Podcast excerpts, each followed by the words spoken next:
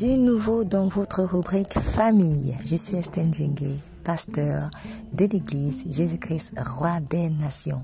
Je vous souhaite une bonne écoute. Jésus-Christ vous aime énormément.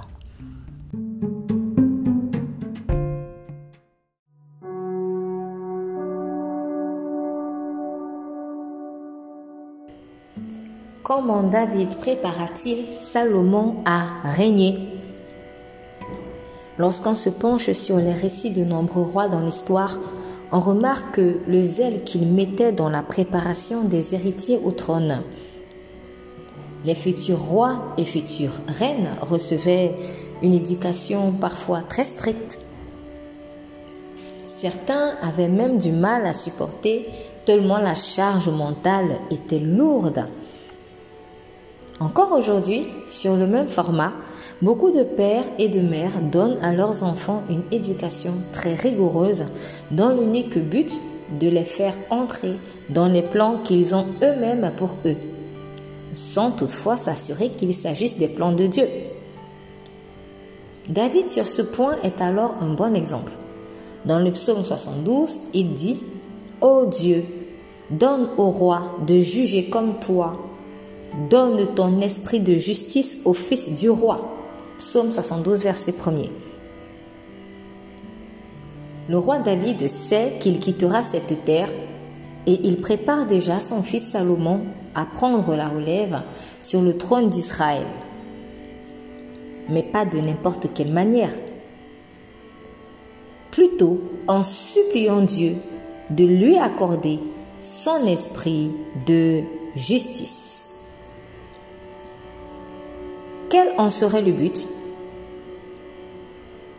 En lisant la suite du psaume, on se rend compte que cet esprit de justice pour lequel priait le roi David vise essentiellement la défense de la cause des pauvres, versets 2, 4, 11 à 14, et le maintien de la paix dans le peuple, verset 3 et verset 7. La prière de David était que Salomon soit un instrument de justice sociale entre les mains de Dieu. Ce n'est que dans ce cadre-là qu'il pouvait être sûr de ce que le futur roi serait béni et aurait la faveur du peuple par la grâce de Dieu. Psaume 72, versets 8 à 11, nous lisons il dominera d'une mer à l'autre et de l'Euphrate aux extrémités de la terre. Devant lui, les habitants du désert plieront le genou et ses ennemis lécheront la poussière. Les rois de Tarsis et des îles amèneront les offrandes. Les rois de Séba et de Saba apporteront leurs tribus. Tous les rois se prosterneront devant lui. Toutes les nations le serviront. David n'avait donc pas d'abord réclamé à Dieu que Salomon soit servi par les hommes, mais plutôt que Salomon serve Dieu en servant son peuple par la pratique de la justice pendant son règne.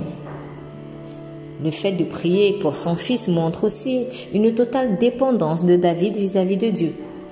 Au lieu de façonner par ses propres forces l'héritier au trône, David fait le choix de se confier à Dieu. C'est sûrement donc dans cette attitude qu'il reçut la sagesse nécessaire pour éduquer Salomon en fonction de son appel royal. De la sorte, David pouvait être rassuré et non pas s'inquiéter comme certains parents qui sont stressés à l'idée que leurs enfants ne suivent pas le chemin qu'ils auraient tracé pour eux. En réalité, c'est une charge qui est humainement difficile à supporter. Il vaut donc mieux remettre à Dieu l'avenir de nos enfants et se laisser tout simplement guider par lui quant à la manière dont nous devons les préparer à régner en Christ. Nous prions. Père céleste, je choisis de te remettre l'éducation de mes enfants. Je me décharge à tes pieds de toute inquiétude par rapport à leur avenir et je choisis de te faire confiance.